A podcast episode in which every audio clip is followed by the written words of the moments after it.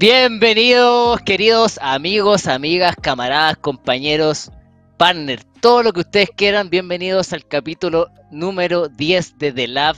Como es habitual, y la presentación nunca tiene que estar de más, no estoy solo y me acompaña a mi lado, eh, bueno, al lado de usted el, derecho, pero al lado mío el izquierdo, eh, el señor Pautas. ¿Cómo estáis, José, el día de hoy? ¿Cómo estás, Pablo? ¿Cómo estás, Jaime? También. Eh, décimo episodio de la, un episodio especial porque vamos a estar compartiendo, como ustedes eh, pueden eh, ver, con Wild Lotus, eh, para muchos el tirador histórico, digamos, latinoamericano. No sé, tú, Jaime, ¿cómo lo calificarías?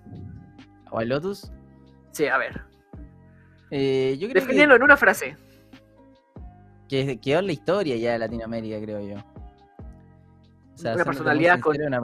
sí, o sea, más que personalidad, creo que un personaje. Un personaje. ¿Estaremos hablando de él histórico ya? ¿Se podría decir? Bueno, él, nos va a estar contando un poquito más eh, mientras eh, se conecta la llamada, pero eh, queremos tenerlo desde el comienzo del programa. Eso, obviamente, queremos contarle a todo el mundo lo, que, lo que va a suceder hoy en el programa. Vamos a estar conversando, haciendo este repaso histórico de lo que ha sido Wild Lotus en su carrera, desde sus primeros equipos hasta lo que vimos últimamente de él en la LLA con Infinity, esa trágica eliminación eh, o inesperada para muchos. No sé ustedes cómo vieron eso. Eh, ¿Qué fue para ustedes esta eliminación sorpresiva, al menos de Infinity en, la fase regular de la LLA? Sorpresiva.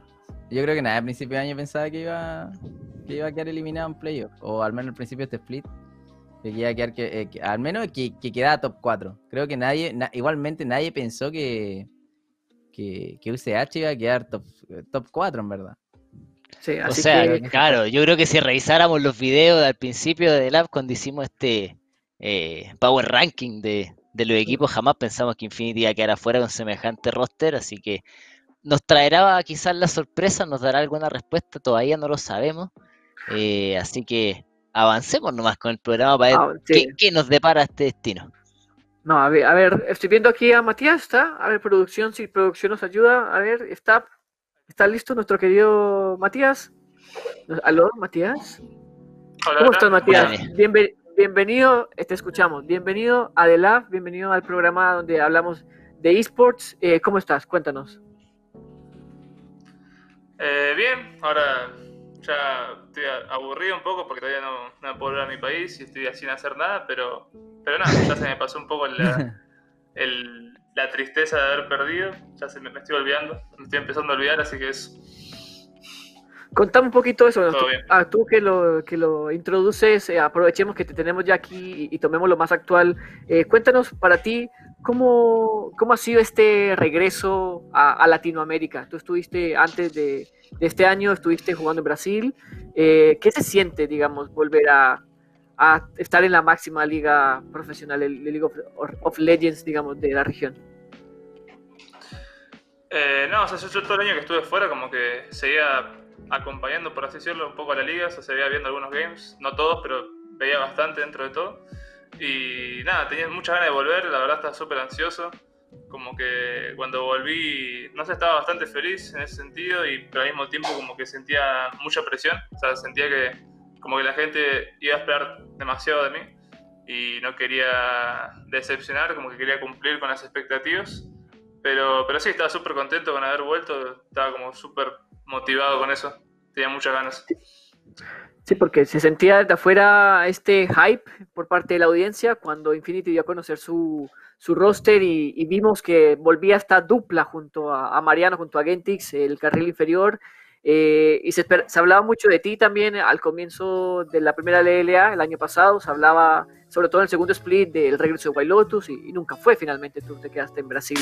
Eh, y se vivió estas expectativas un poco que tú dices eh, de, tener al que para muchos puede ser el eh, AD Carry histórico de Latinoamérica, el mejor, como se habla de hoy, se habla de ti también, cada uno en su respectivo rol.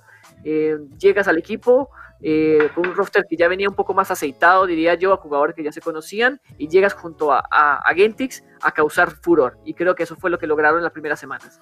No sé, al menos, ¿cómo, cómo fue esa llegada que tú tuviste a Infinity tras tu paso por Brasil? O sea, sí, lo, que decías antes era bastante cierto. Eh, como que hubo muchas chances de a mitad del año, año pasado. Cuando estuve en Brasil, cuando terminé el primer split, estuve muy cerca de, firmar con algún equipo de, de, Latinoamérica.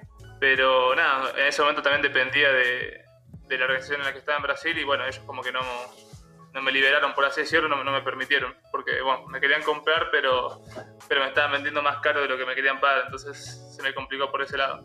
Y con respecto a las primeras semanas, sí, como que siento que a pesar de que, por así decirlo, Mariano venía eh, con bastante inactividad, o sea, hacía bastante tiempo que no estaba jugando y hasta había dejado de jugar solo Kyo y todo, eh, nada, como que siento que aún así eh, mostramos un nivel decente como dúo, siento que a lo largo del año, a pesar de los malos resultados, en bastante buena, por así decirlo, al menos en lane, nos consideraba de los mejores. Pero, pero sí, eh, nada, eso. ¿Cómo, ¿Cómo, sucedió esta conquista? No sé si Pablo y Jaime, bueno, si quieren eh, intervenir, hacer su pregunta, ningún problema, pero al menos yo me gustaría saber eh, cómo se dio esta llegada a, Infinity en particular, porque tú nos acabas de comentar que muchos equipos estuvieron interesados. ¿Qué pasó más allá del tema económico que te atrajo para que Infinity pudiera contar con, contigo, digamos, durante todo este, este año? Sí, o sea, tuve varias ofertas, pero como que la verdad estaba más entre dos. Era Infinity otra que, bueno, no, no, puedo decir por, por, respeto al equipo y a los jugadores que tienen en el momento. Pero estaba muy cerca, la verdad, estaba muy, muy cerrada y lo que me terminó de convencer por el lado de Infinity era que era un equipo que ya había ganado, o sea, que ya había salido campeón, que tenían dos jugadores de los tres que restaban eh, junto con Mariano, eh, que ya habían salido campeón de Latinoamérica Norte en su momento, que ya habían jugado mundial y los veía dos players, o sea, Cotopaco y Solid, que eran, tenían bastante sinergia, como que los veía como un buen dúo mid-jungla. Y en el juego, la verdad que es muy importante tener buena sinergia entre el mid y el jungla, porque son los roles que controlan el mapa, básicamente. Si vos sacás presión en mid junto con el jungla, te puedes mover a todo el mapa y así el juego se te hace mucho más fácil. Entonces, como que lo tomé más que nada por ese lado. Siento que eran jugadores que en los que yo eh, podía confiar y cuando hablé con ellos me gustó bastante la mentalidad que tenían para el año. Siento que como que esos objetivos, por más que no los logramos, eh, eran bastante parecidos, como que querían volver a ganar y volver a representar a, la región afuera. Eh, y entonces nada, me terminé convenciendo por, por el lado de Infinity, por eso más que nada. Me parece una buena respuesta igual, ¿eh? a, mí, a, mi parecer, o sea, la contratación de Infinity era una apuesta igual grande, pero a mi parecer, eh, tipo eh, Cotopaco y Solid Snake venían en bajada, incluso, bueno, el, Relic en su tiempo empezó a compartir después, bueno, creo que no jugaste con Relic, ¿no? Creo no. no, eh, tipo venía de baja ya y lo cambiaron por Straight, y Straight como que compartió primero el puesto y empezó a tener muy buenas actuaciones, pero tampoco era como un player que, en el que se pudiera confiar, entonces al final tipo Cotopaco y todos ellos, capaz que en Costa Rica o en, México pueden ser muy respetados, muy conocidos, pero al menos desde la perspectiva de Latinoamérica era como, este es el equipo que va a tener que carrear White Lotus. Y en ese sentido, como que los resultados lamentablemente no se dieron. Eh, ¿A qué crees que se debió esa, esa que, a pesar de que ellos ya tenían su sinergia, como tú decías, que habían jugado mundiales, que habían jugado juntos, ¿por qué crees que no, no, pudieron salir, salir adelante en semana a semana? Siento que el primer split, por ejemplo, veíamos súper bien. O sea, de hecho, veníamos primeros, creo que terminamos la fase regular primeros, pero como que siento que como que veíamos con una sobreconfianza, como que todo el mundo estaba hypeando demasiado y siento que nos empezamos a volver un poco conformistas.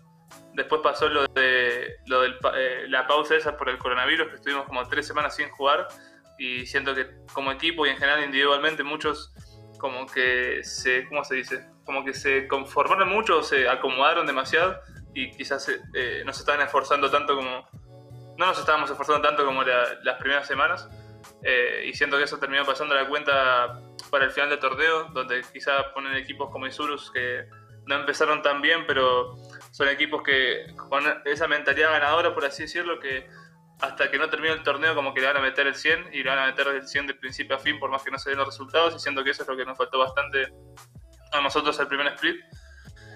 Y ya para el segundo, siento que veníamos como, ¿cómo decirlo? Cargando con muchos problemas de, que se están acumulando desde el split pasado, eh, como que entre nosotros, por así decirlo, algunos roces y cosas así. Y también algo que nos afectó mucho creo que fue un tema de, de Stray, que tenía, tuvo muchos problemas de salud por mucho tiempo. O sea, hubo unas, varias semanas en las que él estaba enfermo y seguía jugando. Y después hubo como dos semanas en las que directamente no, no jugó, no pudo jugar, y siento que eso no, nos condicionó un, un montón el progreso. Y, o sea, el progreso como equipo en ese split. Aunque aún así siento que fue un poco injusto como se terminando todo, porque siento que ya al final del torneo como que estábamos mejorando bastante de vuelta. Es como que cuando vimos que estábamos perdiendo muchas partidas, como que decíamos, man, o sea, nos podemos quedar afuera realmente.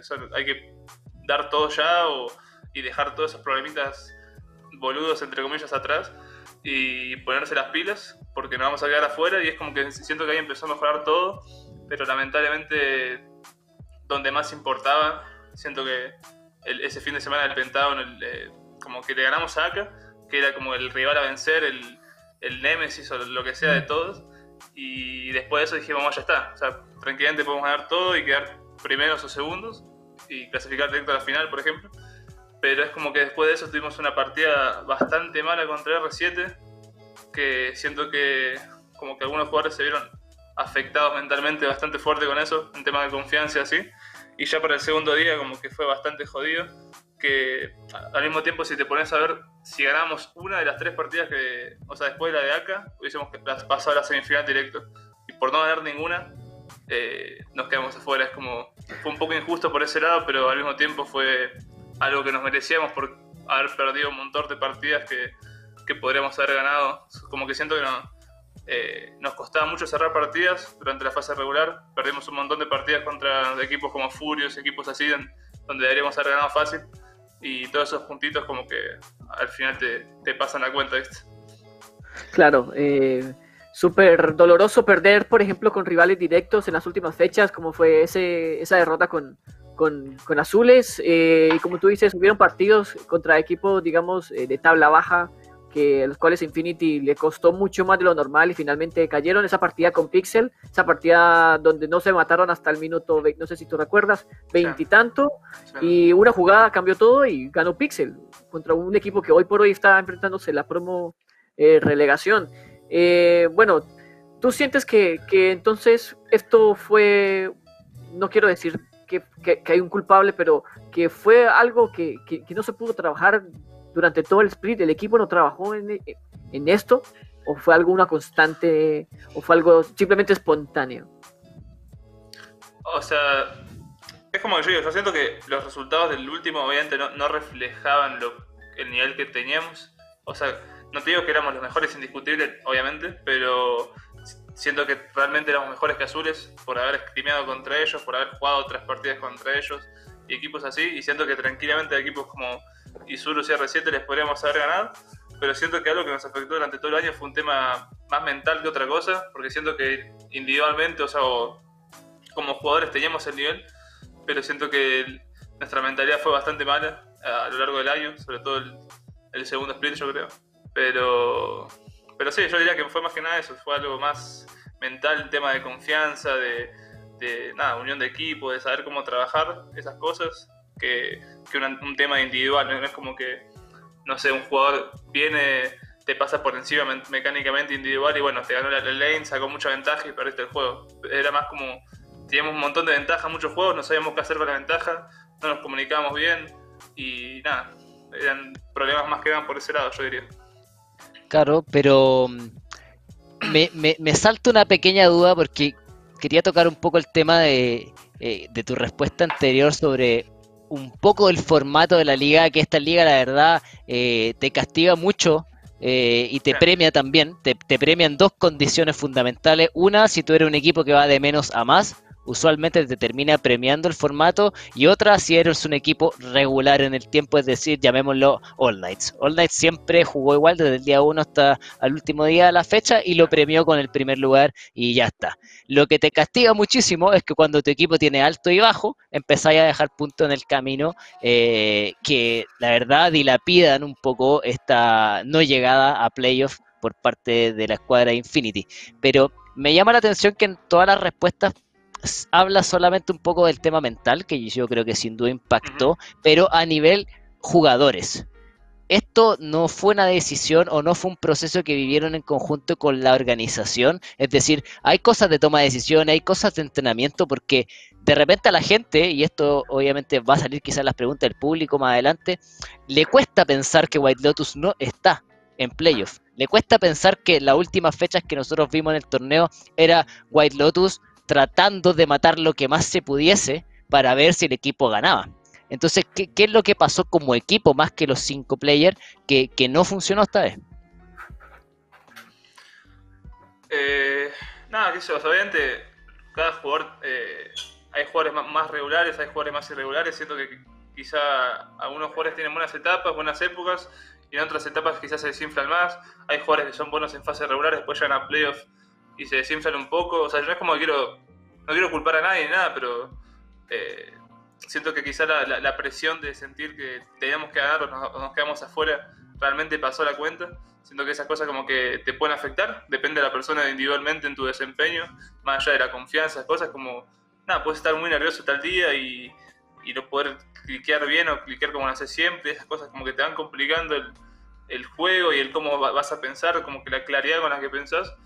Entonces, sí, obviamente, o sea, estoy bastante de acuerdo con lo que decís, tipo, este tipo de formatos premian bastante equipos como Isurus que generalmente van de menos a más y llegan al, al final con bastante fuerza, o equipos como ACA que son bastante regulares, pero lamentablemente equipos con nosotros que un día te juega bien, le ganamos a ACA fácil, otro día eh, perdemos contra Pixel, otro día le ganamos a, no sé, R7 estompeando, al otro perdemos contra Furious, es como, lamentablemente el formato no, beneficiaba lo, lo irregular que, éramos tampoco.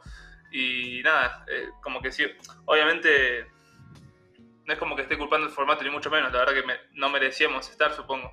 Pero es muy loco que si hubiésemos ganado una partida de todas las que perdimos, porque perdimos un montón que podríamos haber ganado, hubiésemos estado en semifinal clasificado directo esperando a ver quién hubiese ganado, entre, no sé, Isurus y R7, por ejemplo. Y entonces nada, por ese lado bastante triste, pero, pero al mismo tiempo es, o sea, es imposible culpar al formato sabiendo un montón de cosas mal que hicimos durante el año o un montón de cosas que podríamos haber hecho mejor que, que en el momento las hablábamos y sabíamos, tipo decíamos, como que es un equipo que tiene mucho potencial y no lo estamos aprovechando, lamentablemente. Onda, es un equipo que tranquilamente, si hubiésemos trabajado todo el año bien, podríamos haber estado en la situación de ACA o tranquilamente esperando sí o sí en la semifinal, pero bueno, lamentablemente eh, por diversos temas, la verdad, eh, hay cosas que, que bueno, no se pueden contar lamentablemente, porque bueno, quedan dentro del equipo, pero sí, hay muchas cosas que todos los- los que estuvieron ahí saben que hicimos mal y que nos costó esto, básicamente. Y dentro de eso, ¿ustedes difícil. creen que, que superi- superiores, o sea, que eran eh, fácilmente superiores a azules, ¿no? O sea, yo creo que nadie, nadie en todo el, el- en verdad nadie en las predicciones puso a, a azules por sobre Infinity. Creo que al, al principio de No, en el papel no existía esa En el papel nadie. Yo creo que en el papel te- los ponían top 4 fácil. Y obviamente eh, se hizo público, igual esto no, no se está liqueando nada, pero en azules que, o sea, no estaban tan bien las cosas tampoco, es por algo que no jugó No, eh. Santiago Cyphers. No estaba muy buena la cosa. eh, y en ese sentido, como que siento que pasó la gran KLG con, con Azules. Es como que la organización eh, hizo las cosas que tenía que hacer, entre comillas, tuvieron sus problemas internos, todo, pero al final, en términos de resultados, quedaron top 4. Y en ese sentido, como que hay organizaciones eh, que arman proyectos, o sea, literalmente armaron ese proyecto en función de mantener a Cody y, y poder salvar eh, puestos de relegación y terminaron siendo top 4. Y ustedes que invirtieron y sí le pusieron, al menos la Infinity como organización eh, llegó, invirtió y todo, es como que yo siento que en, ese tema es como que, eh, no, no- no- sé si será el factor suerte, no sé si será el factor... eh, factores determinantes, como que una partida, imagínate, ustedes le hubieran ganado a Azul y nada de esto hubiera pasado, y Azul hubiera terminado top 5, que igual hubiera sido un buen resultado para ellos, y ustedes hubieran terminado top 4, o sea, no, top, sí, top 5, y ustedes hubieran terminado top top dos, de 4. hecho. Nos hubiésemos clasificado. Sí, pasado directo. Sí, Entonces, sí, entonces es como que en, en ese sentido como que la ¿Qué? gente va y habla por un game, porque fue es un game lo que cambió al final, por un game dicen, bueno, el roster de Infinity fracasó y el roster de UCH eh, superó las expectativas que estábamos viendo. Entonces yo al panel le digo, hey, ¿saben qué? O sea, seamos sinceros, Azules, para mí, parecer, no es mejor equipo que, le, que lo era Infinity. Que haya tenido mejores resultados, sí, está en el papel, clarísimo, llegó a playoff, eh, algo que nunca que nadie pensó, pero honestamente tampoco, o sea, una cosa es llegar a playoff, otra cosa es jugar los playoffs con la mentalidad de que vayas a poder ganar. Yo creo que Infinity, me pasa lo mismo con, me pasaba más o menos lo mismo con Infinity cuando empezó a mejorar, a lo que me pasa siempre con Isuru, que Isuru es como un momento como que puedes perder con cualquier, imagínate, perder con Pixel antes de empezar el, mm. la ronda final, y, pero puede, puede salir campeón Isurus, fácilmente puede salir campeón, entonces ahí tú dices... Es de arranque lento, Isurus es de arranque lento, sí. Y, es raro que un equipo que, ya tiene... Mati jugó con todos igual, pero es súper raro que llevando tanto tiempo juntos, eh, como que sigan teniendo problemas en el sentido. Yo creo que ya no tienen estos problemas de convivencia que pueden tener los otros rosters. Que lo que pasa, eh, por, ejemplo, lo que pasó en Azul no va a pasar en, un, en Isurus. Cero chance. O sea, problemas con la organización y los jugadores. Incluso Isurus se está invirtiendo para poner una mansión. Eh, a lo que oye, con la mansión es ISG Wild Lotus 2021. Ahí la dejo, le voy a hablar. y se saca los audífonos y se va. Y, se va, güey. Se va. Deja la bomba, deja la bomba y se va. No, no, mentira. No. no, no, Todavía está Guarita con contrato. Está Guarita con contrato. No, hablando en serio. eh... Ahí, bueno, dale, José, no. No, aprovechando que lo que tú dices, Jaime, eh, hoy por hoy, eh, Lotus, ¿cuál es tu situación contractual? ¿Eres jugador de Infinity? O sea, yo tengo un contrato con Infinity como hasta noviembre más o menos. O sea, a partir del tipo para el split que viene, voy a estar libre, básicamente, tipo, o renuevo o puedo ir a otro equipo. Depende mucho de lo que pase en estos, en estos meses que quedan. Entonces, aclarado, hoy por hoy entonces eres jugador de Infinity, listo, perfecto. Ahí va, va. O sea, para, para que quede claro para la gente, o sea, Infinity te llegó con una oferta, una buena oferta para que tú fueras su jugador estrella y solamente te contrató y te, y te firmó por un año. O sea, tú en noviembre eres jugador libre. Pero porque yo quise, ¿entendés? O sea, yo quería firmar por más, tiempo. Pero. Sí. Pero yo no. La verdad que no. No sé, o sea, el tema es que como no, conocí Infinity como organización y últimamente me han pasado algún que otro tema. Algún que otro o sea, vas a quedar free agent. Yo creo que eso es lo más importante, vas a quedar free agent. O sea, o sea, en noviembre puede llegar cualquier equipo y ya, o sea, en teoría ya, ya eres free agent. O sea, puedes empezar a negociar como free agent desde noviembre. Sí, a menos que renueve por algún motivo con Infinity antes. De la, gran ninja, dicen. negociando free agent. O sea, fuiste, ganaste tu, tus departamentitos y, listo, te fuiste. Perfecto. A mí, me parece, a mí me parece bien igual. O sea, a mí me parece bien. ¿Por qué? ¿Sabes por qué? Porque Infinity, entre comillas, tiene que ser castigado por su negligencia. Por no haber creado el contenido que debía con, la, con, con el jugador franquicia que tenía. Si yo voy y estoy invirtiendo en un jugador franquicia, ¿cómo, ¿Cómo, cómo no? ¿Cómo no, no, no solamente le doy incentivos para que él se siga potenciando su imagen? No, no, solamente yo le potencio su imagen, sino que lo voy incentivando a que él vaya potenciando su imagen. No potenciaron tu imagen, no tuvieron buenos resultados deportivos, eh, eh, se porque tú mismo en un tweet pusiste que tenía malo el internet. O sea, ni siquiera tenían esas pequeñas cosas como organización eh, bien vistas. En sentido, y esta va con mucho respeto te lo digo, o sea, la inversión que ellos hicieron fue pésima. ¿Se entiende? Y no en ti, sino en todo el proyecto. Porque eh, además, como organización, no solamente, bueno, vendieron su nombre a Gillette. Juan Gillette, pedazo de marca, la banco. Me afeito con Gillette. Bien, Gillette, gracias. Eh, pero Buya es una. Es un. Es venderle tu alma al diablo chino. O sea, a Trump no le gusta esto. ¿Se entiende? Entonces, a, lo que voy es. Eh, te, van arman un plan de anual, digamos, de qué es lo que vamos a, hacer como organización y no hacen nada. O sea, tenían a su gente, a su gente creando contenido y todo, pero yo, yo vi un contenido de Infinity y ahí fue cuando lo dejé de ver. Tipo, literalmente pusieron un celular encima y te dijeron, hey, dile a la gente que venga a ver nuestros games. Tipo, tú saliste así dijiste, bueno chicos, quiero que vengan a ver nuestro game, espero su apoyo. Y este era el contenido que creaban contigo. O sea, no había un contenido audiovisual producido bien, no había eh, videos hype que sí trajeran eh, hype a la liga. Obviamente ustedes tenían sus problemas y el rendimiento capaz que no los motivaba, pero hay una cosa que te queda y es el trabajo, es el contenido, eso te queda y ahí fidelizar más gente porque honestamente yo estoy pagando tu sueldo, voy y te exprimo al máximo. Y, aquí voy con. Y las organizaciones deberían hacer lo mismo igual. O sea, yo te estoy pagando un sueldo. para ser jugador profesional, para que tú me traigáis resultados, pero los resultados pueden, le llegan a un equipo. Porque salir segundo y pregúntenle a Raki, no es ganar. Salir segundo no son buenos Mm. resultados. Para mí salir segundo, salir quinto es lo mismo, con quinto, con- la diferencia es que segundo gana más plata y el quinto se va de vacaciones antes. O sea, literalmente es eso. Entonces, entrando, entrando ahí, yo creo que Infinity no hizo una, una, una muy buena, eh, eh, buenas inversiones en general y no aprovechó el potencial que tenía de un jugador franquicia que venía de Brasil, que venía renovado, que venía, a- que venía con otra mentalidad, porque, seamos sinceros, en Brasil o, o eres un o eres un Godines o la pasas pésimo. ¿Por qué? Porque la barrera de idioma es terrible. O sea, yo creo que tú con- en base a experiencia puedes de- contar que en Brasil, si no tienes amigos o no te sientes acompañado, la empiezas a pasar pésimo. La barrera de idioma, ellos arman sus bandos y tú quedas solo. Estoy seguro que pasó algo así. Honestamente, no, No. sé, No, o sea, pero estoy seguro que... te puedo contar si querés, pero, pero sí, o sea, Dale, dale. como que para que te des una idea, yo- o sea, yo siempre, como que antes de haber ido, como que tenía la mentalidad de, bueno, me, me gustaría probar otra región, quizá Brasil sea una buena idea como para probar, otro tipo, como para motivarme de vuelta, por así decirlo, porque ya había llegado a un punto en LAN que, que ganamos y realmente no sentía tipo esa felicidad por, por ganar o algo así, como que lo veía como que Estaba era lo que frío. teníamos que hacer y... Sí, o algo así, por así decirlo. Y nada, siempre yo, yo pensaba que si hubiese ido, si iba a Brasil, como que era acompañado, tipo con un dúo, ¿entendés? Con un jungla, con alguien que hable español. Pero bueno, lamentablemente tomé la, la mala decisión de irme solo y la verdad la pasé bastante mal. Nunca, nunca me había pasado, mira que juego desde el 2014, 2015 profesional y nunca me había pasado de tipo de querer volver a mi casa, así literal, tipo de decir me voy, o sea, me, me quiero ir, me quiero ir, me quiero ir.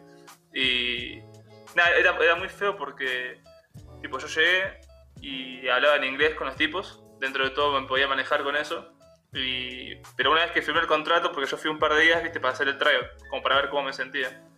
Y una vez que firmé el contrato, como que el dueño medio que los obligó o forzó a todos a que me hablen en portugués nomás. O sea, yo no podía hablar en inglés con nadie y tampoco hablaba portugués, entonces como que me hablaban en portugués yo tenía que como que ir viendo qué carajo me estabas hablando, cuando ir preguntando qué significa esto y así, y así por mucho tiempo y queriendo no, tipo, obviamente los tipos en los screen capaz que hablaban un poquito más en inglés así, pero terminaban el juego y olvídate, yo estaba completamente isolado, los tipos hablaban entre ellos, yo no entendía nada.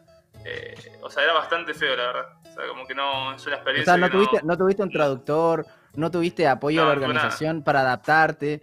eh, o sea, Nada, nada. en general, eh, eso significa que a pesar de que las organizaciones en Brasil o en Latinoamérica pueden pagar las condiciones en la- las houses o, la- o lo, o lo que se vive, al final, eh, uno no lo sabe hasta que, eh, eh, porque es tu palabra Mm. contra la de ellos, digamos, y es, es complicado andar diciendo lo que uno vive en las organizaciones, pero por ejemplo, Cyphers fue capaz de salir y, y decir, ¿sabes qué? Esta organización me trató mal. eh, y hizo esto, esto y esto, me pasó esto y esto y esto, obviamente no dando muchos detalles, pero pasó esto, esto y esto. Eh, y en general es, es más o menos ver que nosotros no nos podemos poner en los zapatos de los jugadores profesionales porque ustedes no solamente están sacrificando 20 millones de cosas que, que- que se sabe que sacrifican, eh, sino que también eh, viven problemas que le afecta el rendimiento dentro de la cancha. O sea, la gente dice, ah, Guailotu fracasó en Brasil, pero no saben, no sabían ni siquiera ese, esa punta del iceberg que tú nos, nos acabáis de mostrar. Se entiende que es eh, eh, eh, la barrera de idioma que ya de por sí era difícil y firmaste el contrato y te cambiaron las condiciones del contrato, o, sea, o entre comillas la, la- la buena onda que había de antes, hey, firma, te vamos a dar todo, vas a hacer, o sea, te vamos a ayudar, Sí, después van y te dicen, no, ¿sabes qué? Este que se acostumbre y que, y, y que se la banque, en vez de decir, mira, ¿sabes qué? Este jugador tiene mucho potencial, vamos a ayudarlo, vamos a ponerle un traductor, vamos a ponerle a alguien que lo ayude, vamos a hacer la, la revisión de las scrims así, así así, sino que simplemente te consideraron como un, un bot Es coreano de como si fuese que un, un brasilero más, como si fuese un brasilero que estaba ahí, ¿viste? O sea, ellos como que no tuvieron ningún tipo de trato especial o algún tipo de ayuda, por así decirlo. Yo era un brasilero más, simplemente que no entendía portugués, básicamente. Entonces, como Pero que justamente pequeño- ahí está lo que dice el Jaime, ¿cachai? Que te creo hayáis estado en Rusia o en China o en Corea donde realmente ya la buena voluntad no alcanza, ¿me entendís? Porque ya ahí necesitáis un traductor. Pero estaba ahí en Brasil, era como que si el club le ponía un poco de onda, alcanzaba a agarrar a alguien que te hablara un poco portuñol y con ganas de querer Sí. integrarte al grupo y se acababa el problema. O sea, ni siquiera es un tema de recursos, un tema de onda. Es como queremos hacer que Mati se sienta cómodo viviendo con nosotros y bueno, hagamos lo posible. Ni siquiera traductor, es como buena onda nomás, que era un poco de deferencia, por así decirlo. No, era un, poco de empatía, por así decirlo. O sea, por eso, o sea, como que yo veía que se decía, no, que está suplente, que no juega, o lo que sea, y es como que yo realmente en, ese momento no estaba como para jugar, no quería jugar simplemente. O sea, no me sentía ni siquiera, o sea, ni individualmente bien en el sentido de mentalmente cómodo, ni, se- ni tampoco sentía esa, esa unión de grupo, no sentía confianza con nadie, es como, nada, tipo, te mandas un solo clip, te tocan cuatro pibes que no conoces y te dicen, a tener que jugar competitivo con ellos, básicamente. O sea, como que no, no sé. O sea, fue bastante, una etapa bastante complicada, la verdad, entonces, como que sí, salaron un montón de cosas, pero más que nada porque la gente no sabe, tipo, la, la Ey, te, interna, te ayudó a madurar eso y traer eso, lo que aprendiste ahí a, a los equipos que vaya a empezar a representar ahora, como representaste Infinity, tipo decir, man, esto no puede pasar. Esto no le, se lo pueden hacer a un jugador. O, o estas cosas, no, no me pueden volver a pasar. Entonces, en el momento de firmar o en el momento de decir, aprendiste la lección y eh, lo estás empleando en tu día a día, digamos, o en tu, en tu vida laboral ahora, lo que aprendiste en Brasil, de que en verdad no todo es tan fácil, no todo es tan lindo como parece. Oh, te vamos a pagar harta plata, pero la vas a pasar horrible. Es que sí, la verdad que, o sea, yo sie- siempre le hablo con amigos a veces que ese año en Brasil como que competitivamente fue un año perdido, por así decirlo, pero como persona así, como que siento que crecí mucho, o sea, un montón, o sea, como siento que valoro muchas cosas que antes no valoraba, siento que tengo como que otra forma de ver las cosas, cierta, eh, como que no sé, siento que en ese sentido crecí bastante y veo las cosas de otra forma que de cuando estaba en Lion, por ejemplo. Siento que tengo otra cabeza totalmente distinta después de que pasó eso. Pero Sí. pero sí, o sea, fue bastante difícil. ¿Qué aprendiste Jaime. este año, Wailoto? Disculpa, Jaime. ¿Qué aprendiste este año? Este, este paso que tuviste por Infinity Sport. Sole, Y está este, este año en Infinity como que siento que, nada, lo que más aprendí, sobre todo el split pasado, fue que no tenés que confiarte, por más que todo el mundo hable bien de vos, por más que estés primero, por más que todo el mundo te haga como favorito, tenés que seguir trabajando como si fueses el último, como si estuvieses, no sé, en peligro de relegation, o sea, como que tenés que dedicarte de principio a fin como si fuese el, no sé, como si te estuvieses jugando la vida, básicamente. Que a veces como que uno cuando está, le está yendo bien o está como que está bastante tranquilo, por así decirlo, sé, estás primero, lo que, lo que sea, como que se empieza a acomodar, se empieza a relajar un poco y en realidad es cuando empezás a como a desperdiciar, por así decirlo, el nivel que puede ya tener un equipo o la mejoría que puede ya tener hasta playoff, que en realidad no te sirve de nada, tipo terminar primera fase regular, ser el favorito si después llega playoff y los otros equipos trabajaron muchísimo mejor que vos durante todo el split y llegan mejor preparados y en ese mejor de cinco puede pasar cualquier cosa, por más que vos ya hayas sido primero. Claro, es lo justo lo que dijo Pablo también anteriormente acerca de, de lo difícil que, así, que es para los equipos también. El, o sea, fácil y difícil el tener que llegar a instancias finales y cómo el formato también favorece a los equipos que, que tienen estos cambios de menos a más. Eh, claramente el primer split, eh, tal y como tú dices, Infinity eh, empezó la, la liga ganando. Se hablaba mucho también de, tu performance en, las, no sé, en el equipo. Es más, yo diría que hasta, hasta lo que vimos de ti, lo último que vimos de ti en la LLA en este split, yo creo que eh, eras el carry del equipo. Yo creo que el equipo eh, encontraba una posibilidad aún mayor porque te tenía a ti. O sea, esto lo digo o sea, muy desde afuera, pero considerando también tu rendimiento en cuanto estadístico frente a otros tiradores. Tenías mucha diferencia en oro eh, sobre otros tiradores, por ejemplo, de la liga. Eh, también eh, tu porcentaje de daño era aún, aún mayor también que muchos tiradores también. Pero, ¿qué pasó entonces al momento de la grieta? Tú nos hablabas un poco de la comunicación. Si tienes a cinco personas que tienen experiencia en esto, porque Cotopaco, porque eh, Solid Snake tiene experiencia también, o sea, tú, Mariano también tiene muchísima experiencia, y Straight podríamos hablar de que es el jugador más nuevo, digamos, en, alta competencia, estuvo el año pasado, pero este fue su primer año como jugador oficial, la plantilla principal. Eh, tienes a cinco jugadores que saben lo que tienen que hacer, y tienes sobre todo a, a alguien, en este caso a White Lotus, que es un tirador o el tirador con más experiencia en la competencia. Un tipo que te demostró en seis partidas que puede ganar una partida si tú le das recursos o si tú le brindas ayuda o prioridad. ¿Qué pasó? Que vimos a ese Wild Lotus hasta el día final y qué pasó también con tus compañeros que finalmente eh, no, no te siguieron. Tú hablabas de comunicación, no sé.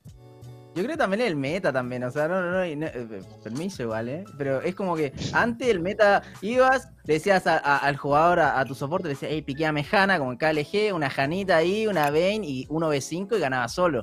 Pero yo creo que el meta también cambió al punto de que tú puedes ser muy bueno y tener una performance individual muy buena y ganar la línea y todo, pero si después tu equipo no está en la misma sintonía, el macro súper importante, o sea, metieron dos heraldos que antes no existían, los dragones, la importancia de los dragones, esto, lo otro, prioridad, pum, pum, no está funcionando el equipo, al final es muy poco lo que puede hacer un jugador. Eh, eh, no, sé la opinión de Mati, pero es muy poco lo que puede hacer un jugador ahora en este tipo de meta, a pesar de que él pueda brillar, si es que no se dan las otras condiciones del equipo, está difícil ganar, ¿no? No, o sea, en tema de decir, siento que el juego hoy en día está mucho más enfocado a macro, o sea, es mucho más limitado lo que un tipo por individualidades, pero justo lo que decías, el, el, el heraldo, ponele. Había semanas en las que, sé, tipo, era imposible que hacíamos todo bien, swapeamos bien, lo que sea, llegaba ahí y lo perdíamos. Así, literalmente tuvimos, tuvimos dos o tres semanas en todos los screens en las que no podíamos saber altos. Hiciéramos lo que hiciéramos, no podíamos saber altos y era como que, no sé, ese tipo de cosas como que te dan un indicio de que tu macro algún problema tiene, ¿entendés? Como que hay cosas que mal, como cosas que van mm. más allá de las individualidades que estás haciendo mal. Y, nada, con respecto al pasado, siento que creo que la mayoría de los games la lista y la mayoría, creo que literalmente en todo, en todo el año no, no perdimos un solo juego, pero el tema es que a partir del segundo split literalmente era permaban, entonces como que este split quizá estuvimos intentando probar un poco más de picks, innovar un poco, o sea, como que tener una variedad más grande de picks, sobre todo en la de carry creo, y en otras eh, líneas también. Y siento que quizá eso te, te dificulta un poco más eh, la facilidad que teníamos de ganar, por ejemplo, con Calista, no sé, como que yo siento que ya todos estábamos más o menos en la misma página y sabíamos qué hacer con ese champion, cómo jugar con ese champion. Y es como que ya para playoffs había muchos equipos que bañaban tres es como que es más limitado lo que puedes hacer, por así decirlo, es más limitado la, comodidad con la, que te sentís con ciertos champions. O que bañaban Calista, que bañaban Cena, no sé, tenía que jugar quizás Real o otros champions que, tipo, no te digo que soy malo con el champion, pero no me siento tan cómodo como es con Calista o con otros champions y quizás lo que, lo que yo podía hacer en ese sentido. Eh, y nada, lo que decías vos, el tema de macro, sí, la verdad que es demasiado importante el macro hoy en día. Siento que lo que, lo que un jugador, por más que le saque ventaja individual al, de su línea del frente, es muy limitado lo que, lo que puedes hacer en competición.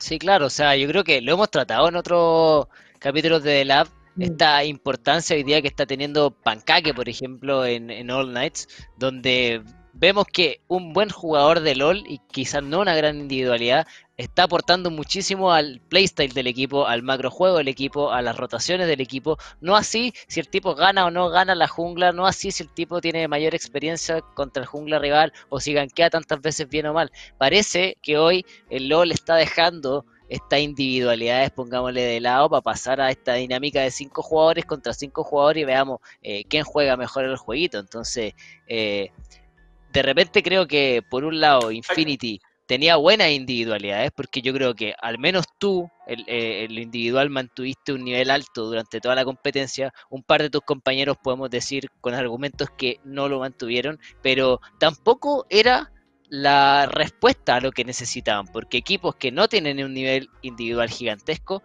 eh, están hoy día clasificando y obviamente están bien de cara a la final. Es que siento que por eso, o sea, se debe tipo, por ejemplo, si comparas, no sé, nuestra regla con la de All Night, siento que nosotros los juegos que perdíamos esas cosas es porque estamos demasiado acostumbrados a ganar por individualidades. Cuando alguien llega un fin de semana o tal partida, no juega a su 100%, juega un poco menos, la partida se nos complica muchísimo más que, por ejemplo, en el caso de All Night, vos veías a All Night, juegan con pancaque mid, pancaque jungla, pancaque de donde sea, eh, y los tipos sabían qué hacer como equipo igual, ¿entendés? No dependían de individualidades como para ganar un juego. Entonces, como que siento esa es la gran diferencia y por qué All Knights eh, es tan regular o es el mejor equipo de la liga, por así decirlo. Y, tiene que ver mucho con el tema del staff también y de las organizaciones. Sí, justo, justo quería tomarte ese, Sí, justo quería tocar ese tema que justo acabas de mencionar sobre los equipos. ¿Tú sientes que lo que, lo que logró All Knights es netamente una excepción a la regla o tú crees que, que también parte del staff o de cualquier staff técnico de un equipo es capaz de lograr lo que está logrando hoy All Knights? Porque digamos eh, que hay equipos que también tienen a jugadores de, de reserva, pero no se les da ni siquiera la oportunidad de debutar, pero están ahí constantemente muchas veces pasa por la decisión técnica. ¿Cómo crees tú que, esto también afecta a otros equipos o si sucede o no? No, es que yo creo, que no va tanto por el tema de tener o no suplentes, siento que va más por el lado de, cómo la tipo el staff trabaja o hace entender y que cada uno tipo entienda su rol, que cada uno entienda qué es lo que tiene que hacer dentro del juego y siento que es clave en eso. Eh, o sea, si no, no tendría sentido que no sepan que pueda jugar contra Seiya en Isur si ganan igual, o pueda jugar de nada eh, Jungli y hayan salido campeón igual, siendo que el tipo es Medina de carry y era rookie. Entonces siento que el tema del staff como que es mucho más importante de lo que la gente piensa y creo que hay mucha diferencia de staff eh, entre ciertos equipos.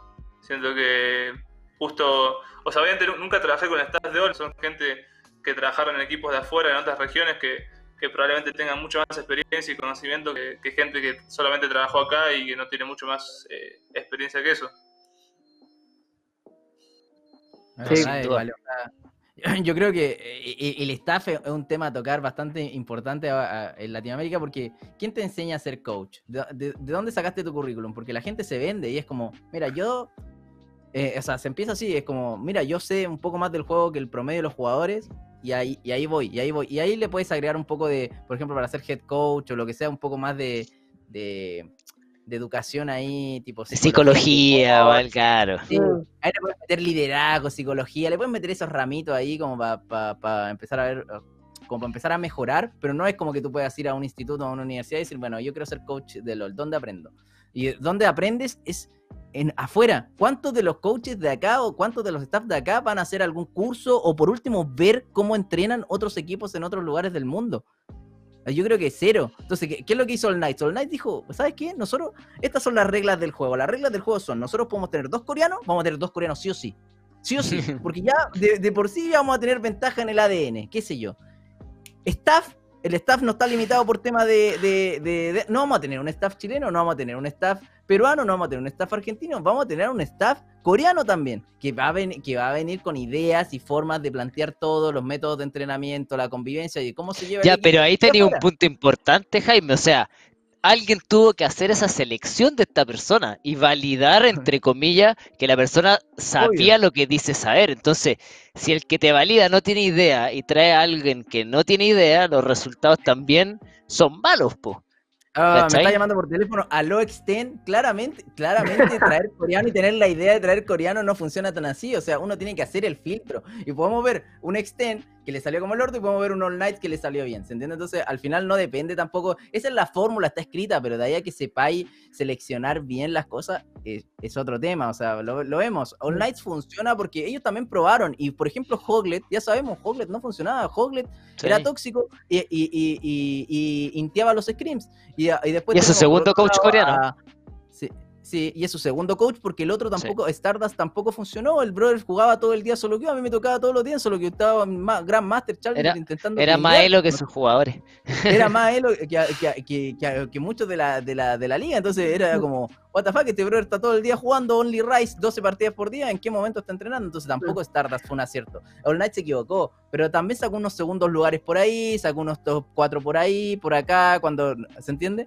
Pero sabían lo que querían, o sea, ellos saben aprovechar, entre comillas, el tema de los dos extranjeros, saben que dos extranjeros en, posiciones clave potencian, o sea, yo no traigo un extranjero ni en pedo, en jungla, ni en, ni en soporte, que son roles de comunicación, voy y los traigo en roles más mecánicos, en la isla de top dejo un coreano y en y, una de carry que es mecánica y mecánicas y todo, que, se entienda con el soporte, y se entiende, o sea, en, ese sentido como que hicieron creo que en, los mejores roles, en ese sentido. Como que siento que Pero que, es al revés como se pensaba. Que, eh, ellos cambiaron la forma de pensar porque todos los equipos decían, weón, me voy a traer un jungla coreano porque saben jugar el jueguito y me va a mover a todo el equipo el jungla. Mentira, ahí quedaron todos los junglas porque la verdad lo que dice el Jaime es como, no puede ni hablar con el reto, ¿qué te va a mover al equipo? en las situaciones clave no vas a saber ni cómo expresarse. Ah. Imagínate, ya estás con el nerviosismo de la partida y quieres decir, bueno, eh, que alguien soné el varón y, y, y yo lo... ma- No, estás ahí en un BO5. El coreano no te va a decir nada, tipo, y ahí esos problemas son los... son- y el jungla tiene que estar constantemente hablando, constantemente que todos se entiendan. Entonces no es muy buena idea eh, que él esté, esté limitado comunicacionalmente hablando. Y obviamente All Oye. Night se tuvo que adaptar a hablar en inglés, pero...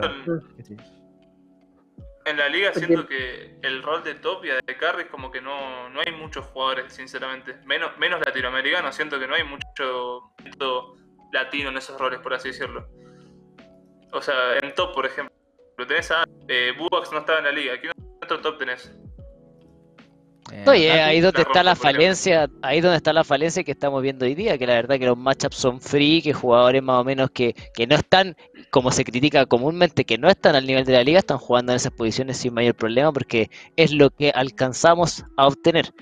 Así que, nada, yo creo que es un tema a discutir, creo que nos podemos alargar muchísimo en ese tema de las posiciones, estratégicamente qué es mejor comprar acá, qué es mejor comprar allá, pero eh, Don José Cadavid tiene como un pequeño anuncio.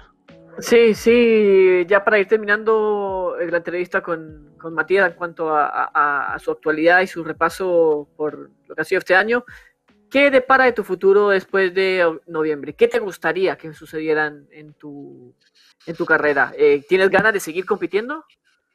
Buena pregunta el Pautas. Ah, sí, o sea, yo, yo- yo- yo sé que 100% el año que viene voy a competir. Lo que no sé todavía es dónde.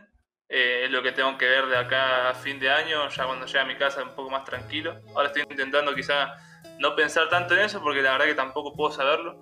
Sinceramente estoy hasta noviembre atado con Infinity. No sé qué quiere, qué quiere hacer Infinity para el año que viene. Tampoco sé qué quieren hacer otros equipos.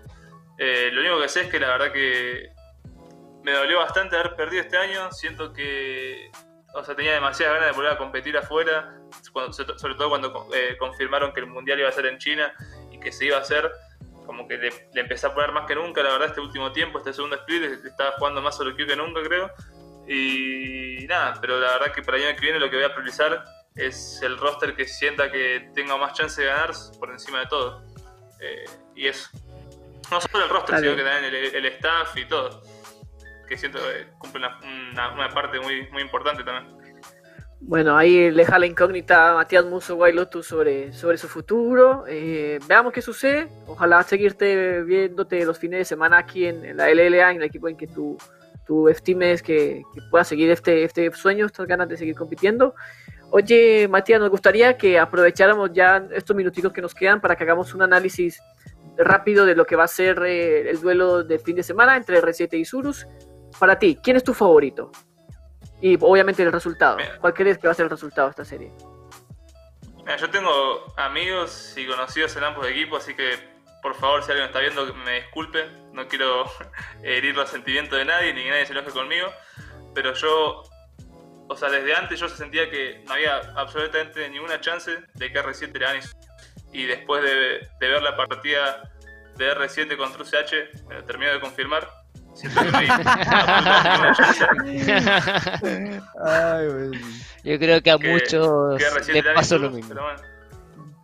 Jo- Jo- José Sí, no. dijo que en verdad Sí. habían tenido malos games y que se le estaba enfriando un poco el pecho, pero le suben la- a- di- dijeron que iban a, a- a pagar calefacción extra y arreglar la calefacción para que no se le enfríe tanto el pecho, porque honestamente con CH estuvieron a punto de perder. No. Si, no, si en el último no se le daban y si el brother capaz que no se equivocaba con la run y capaz que si drafteaban otra cosa, podrían haber quedado afuera. Podrían, sí. Y, jugando con un suplente también. Sí. Obviamente, yo me imagino que e- esta, bueno, tú lo, de- lo dejaste muy claro. En tu carrera tuviste esa oportunidad de haber compartido también con grandes amigos ahí junto en Lion Gaming, en R7 y, y también en eh, con algunos jugadores de, de Isurus. Eh, mira, ya para ir cerrando, Matías, eh, tenemos una pequeña sorpresa. Eh, nosotros, tal y como tú dijiste, hoy por hoy estás eh, con ganas de volver a, a tu país y sabemos lo importante que, que al menos eh, tu madre es en tu carrera. Eh, nosotros eh, nos contactamos con ella y ella te va a enviar a continuación eh, un siguiente saludo. Eh, ahí, si producción me ayuda, vamos con. Hola, eh, soy la mamá de Wailotus. Quiero mandarle un fuerte abrazo. Sé que pronto vamos a estar juntos y bueno, mis mejores deseos para él. y que sea todo un éxito el programa que va a estar ahora, a continuación. Besos. Está, bueno, agradecemos a, la productora Azole, ahí que nos ayudó. Eh, quisimos hacerte esto porque, bueno, eh, sabemos lo importante que es tu mamá en tu carrera, nosotros hacemos la investigación previa a todos los, invitados y queríamos que, sumarla ahora en, en, este momento. ¿Qué significa para ti tu mamá, White Lotus? No, o sea, creo que no podría decirte ni cerca de otra persona que sea más importante en mi vida que ella. La verdad, no solamente en mi carrera, pero si hablamos de la carrera, la verdad que hay muchas cosas que, que no podría haber hecho sin ella. Eh, siento que hay, momentos en los que, tipo cuando me bañaron o, momentos difíciles donde estuve muy mal y, y ella siempre estuvo para mí apoyándome y no dejando que como que que me rinda nunca, básicamente. Como que ella siempre, o sea, sabe lo que puedo dar y no quiere que dé menos que eso. Entonces está todo el tiempo, cuando me ve medio bajoneado, cuando me, ve medio con una mentalidad más, más, más chota, por así decirlo, como que ella siempre está ahí recordándome lo que tengo que ser, lo, donde tengo que apuntar y lo, lo mucho que me tengo que esforzar, que es la única forma de lograr lo que vos querés y nada, es demasiado importante para mí y yo creo que todo el mundo lo sabe. Eh, pero sí. y, dentro de eso, ¿qué es, lo que, qué, es lo que quiere para el 2021? Después de haber tenido un split eh, donde claramente no se tuvieron los resultados que se esperaban, donde capaz que no se esperaba el proyecto se esperaba, tú ahora dijiste que aprendiste, que el staff es muy importante, entonces capaz que si te ponen cuatro players muy buenos y tú dices, ah, pero el staff ahora, ahora como que puedes empezar a aprender, entonces ahí, eh, ¿qué es lo que se viene para Wild Lotus este 2021? Eh, Son cosas que, como quizá... ¿Vas a buscar el mundial? ¿Vas a buscar el mundial de vuelta? ¿Estás con la misma motivación? Eh, ¿Quieres dedicarte a vender, eh, no sé, maní confitado a la esquina? ¿Qué es lo que quiere Bailoto para este 2021? No, o sea, la verdad que, o sea, como te decía antes, y me encantaría después de tanto tiempo volver a representar a Latinoamérica afuera.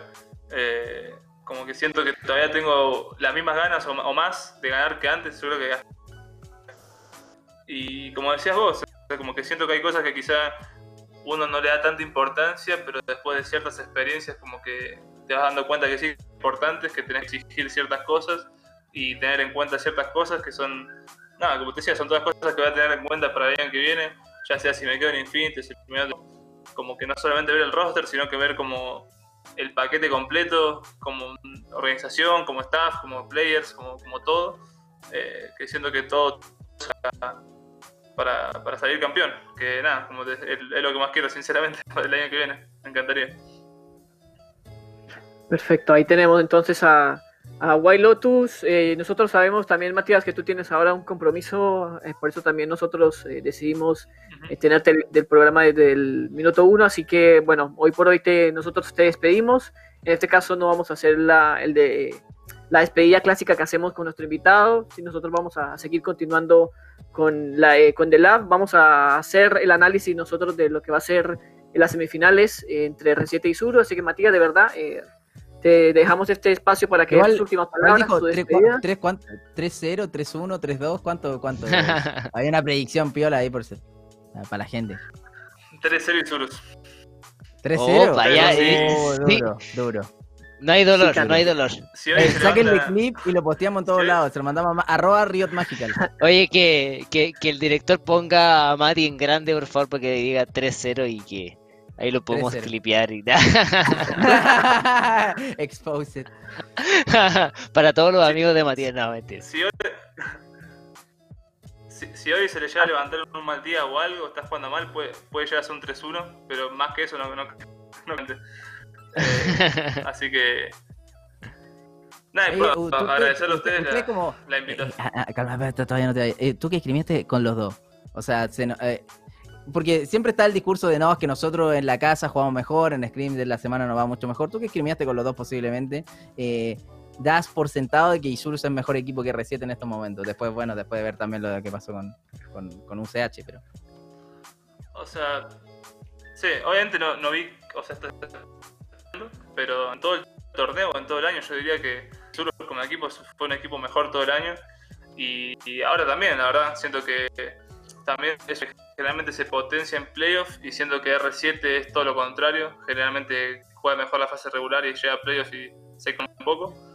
Pero creo que como que en sí es el mejor equipo, siento que nada, como que hoy en este momento está siendo el mejor jungla de la liga también y, y es un rol que impacta demasiado. Y, y- también considero que Guara, por ejemplo, que, que Lesa, como que Lesa se lo ve bastante dudoso, cómodo en la de carry. Entonces, eh, en general tienen ciertas ventajas y no sé por qué lado te podría decir que no, R7 tiene ventajas por acá. La verdad que no. Eh, no antes que te vaya, otra, decirte- otra antes que te vaya, oye, otra, otra. Odi, ¿es verdad lo de Odi o, o- o que se retira? Si, imagínate sale campeón Odi, ¿crees que se retire tú que lo conociste más y que viviste muchos años con él o no se retira? Eh, O, o es, pa- o es por si acaso si, Mira, si yo- pierde y dice, bueno, yo es que yo me voy a retirar. O sea, yo siempre, desde que juego con Odi en 2016, él siempre decía que se iba a retirar y todos los años decía lo mismo. pero, pero, pero, pero- pero esta vez como que fui bastante insistente y yo le dije, Odi, jurámelo por nuestra amistad. Y, y me lo juró. Así que, no sé, está- supongo que está 100% confirmado. O sigue Aunque no- jugando no me se quiebra la gustaría, pero amistad. bueno. No quedó clarísimo. O claro, o, o después no Sí, te habla más. No. O le chupo, o le chupo, o le chupo un huevo a mi amistad, o realmente, no sé, como que se va a retirar. Bueno, Entonces, probablemente lo vamos a saber esto sí. el domingo. El, el domingo sabremos que. Yo creo que vamos a tener claridad si hoy anuncia Si pierde Odi, si pierde Odi, se anuncia acaba, se acaba la amistad. El próximo domingo ya sabremos la Sí, realidad. vale. Bueno, Matías, muchísimas gracias de verdad por, por, tu, por tu tiempo. Eh. Algunas palabras que quieras decirle a, a- a la gente que te siguió, A la y Lotus Army. contigo, a la White Lotus Army, eso. No, primero agradecerle a usted por la invitación, la verdad me, me sentí bastante cómodo, me gustó bastante el, el programa y agradecer a toda la gente que está viendo, a la Wailotus Army, como dijo Jaime, y nada, a toda la gente que me sigue. Y a la mamá, y a la mamá. A mi vieja que mandó el saludo posta, si no me, me que está en el chat. de Facebook. Eh, y nada, agradecerle a toda la gente que me, me sigue incondicionalmente más allá de los resultados, así que nada, eso. Un saludo, muchas gracias. Oye, te Gracias a ti, mandamos de parte de todos nosotros un gran abrazo, Mati, y te agradecemos nuevamente estar acá. Y nada, pues esperemos tenerte pronto. Así que de vuelta, para seguir conversando más de la vida, que, que se nos hizo un poco corto el tiempo. Así que un abrazo y nosotros continuamos con el programa. ¿ah? Ahora el señor director eh, probablemente vaya a tirar un anuncio, un anuncio comercial, porque vamos a pasar al análisis. Así que, señor director, es todo suyo el anuncio.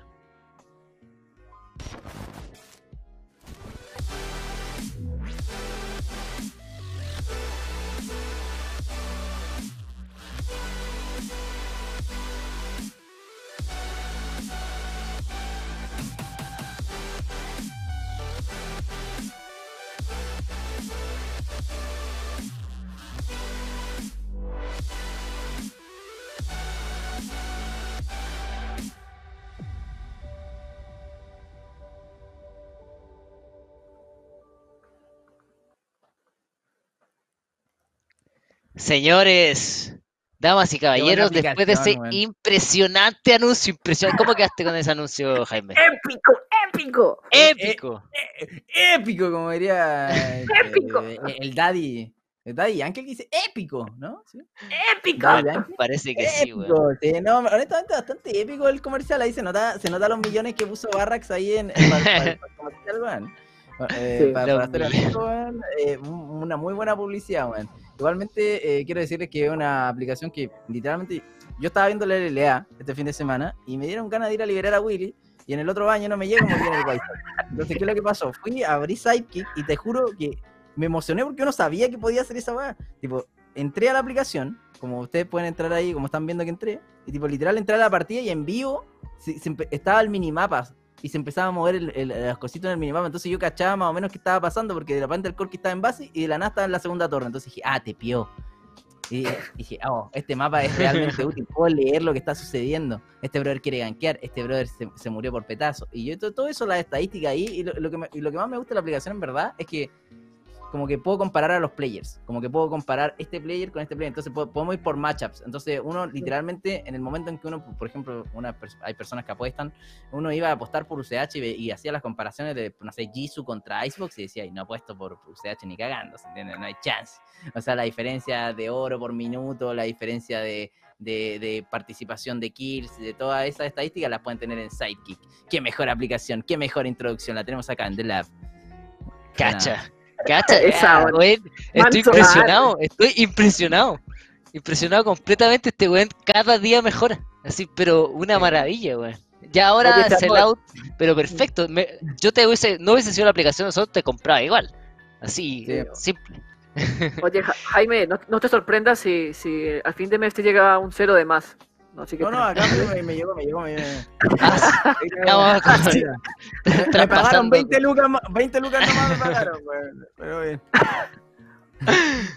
Oye chicos, la verdad nosotros queríamos hacer este análisis junto a ustedes, ya sabíamos que queríamos analizar la fecha que nos depara este, este sábado, que es la semifinal de la LLA, y queríamos hacer un barrido bastante breve de lo que era en línea por línea de estos juegos. Ya White Lotus eh, eh, nos dio su opinión, que él cree que en línea por línea de Disurus es completamente superior en los cinco puestos a el TR7, pero acá ustedes, si, si ven, yo estoy en vivo acá con la aplicación, si muevo algo, No si obviamente. eh, ¿no? va- no vamos, sé eso si es lo que eso es lo que vamos a ir a revisar. Vamos a la top lane, vamos a la top lane porque la top lane tengo mis serias Dale, dale. dudas, porque no creo que Em- hace estadísticamente sea peor que Yel. Por favor, Claro. Sidekick, confírmame esa weá al toque. Por En favor, primer lugar, en primer lugar, gente, ustedes van a la App Store, van a iOS o a la App Gallery o a donde ustedes quieran y descargan la aplicación si quieren ir haciendo el análisis con nosotros. Es completamente gratis, usted tiene que entrar, Sidekick Barracks o lo que ustedes quieran poner ahí, ya le va a buscar la información, descargar la aplicación y ya está funcionando con todas las funcionalidades de que no hay funciones premium ni nada, está todo full para que lo ocupen eh, para seguir esta liga obviamente. Así que vamos a hacer ingreso aquí con mi celular a la partida semifinal entre Isurus Gaming y obviamente Rainbow Seven. Nosotros acá, yo le hice caso a, a White Lotus y voté inmediatamente por Isurus. eh, y bueno, ya hay 300 votos en este, en este rato, eh, donde el 72.6% de las personas dicen que Isurus se lleva esta llave. No sé qué opinan ustedes, ya partiendo por ahí. A ver, hagamos una poll en el chat. Voy a aprovechar, voy a hacer una poll para ver. Vamos a aprovechar, veamos qué, qué, qué tan buena está esta muestra. A ver, tú, Jaime. I- ¿Qué Igualmente hay mucha gente que ahora R7 lo odia. Por ejemplo, desde Chile, a R7, Rata 7 le dicen.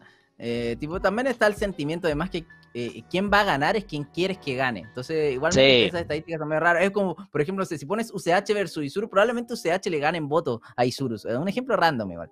Es porque en verdad la gente como que quería ese, eh, compró ese cuento de no, somos los el- a el verlo equipo si que quieres, viene de abajo, los underdogs los, underdogs y todo. Entonces, eh, nada, para mí, hon- honestamente, está, está depende si, se levanta bien Isurus, Isuru no debería tener problemas porque R7 mostró demasiadas falencias en su partida contra, contra, contra UCH. eh, pero todo, nadie da un peso por UCH al principio y sorprendieron. Y, y- y R7 sorprendió con un mal rendimiento. Capaz que Isuru nos sorprende porque perdió con Pixel antes de empezar todo el pentágono. eh, Ujú. y no se sabe, en verdad no se sabe, un BO5, eh, eh, la experiencia, y también están los huevos, y ahí es donde tú dices, en R7 hay jugadores que nunca han salido campeón, eh, o, que, o que han tenido problemas que vienen desde Furious, porque recuerden, Alon, José de Odo, Accelerator y Shadow fueron jugadores de Furious, fueron todos en Furious, Sí, claro. literal. Y, Sí, nu- y- claro. nunca tuvieron muy buenos resultados, nunca fueron capaces de liderar el equipo como tenían que liderarlo en función de llevarlo a un campeonato, porque no, no, no basta a veces con jugar mejor. Es, es lo que te vende Tierwolf más o menos. Es, yo no soy el mejor jugador, no soy un José de Odo que llega a top 8 en NES y está todo el día jugando solo queue y mecánicamente eso es, soy Dios, pero sí te puedo armar un proyecto y sí te puedo enfocar tu equipo para que salga campeón con una mentalidad de campeón y, y y un draft malo conmigo no vas a tener, más o menos. Es como, yo le Exacto. voy a discutir todo al coach, esto, lo otro, esto, lo otro. En cambio, Accelerator es, bueno, estamos en la quinta partida de playoff, la partida más importante de su fucking vida, la final, todo.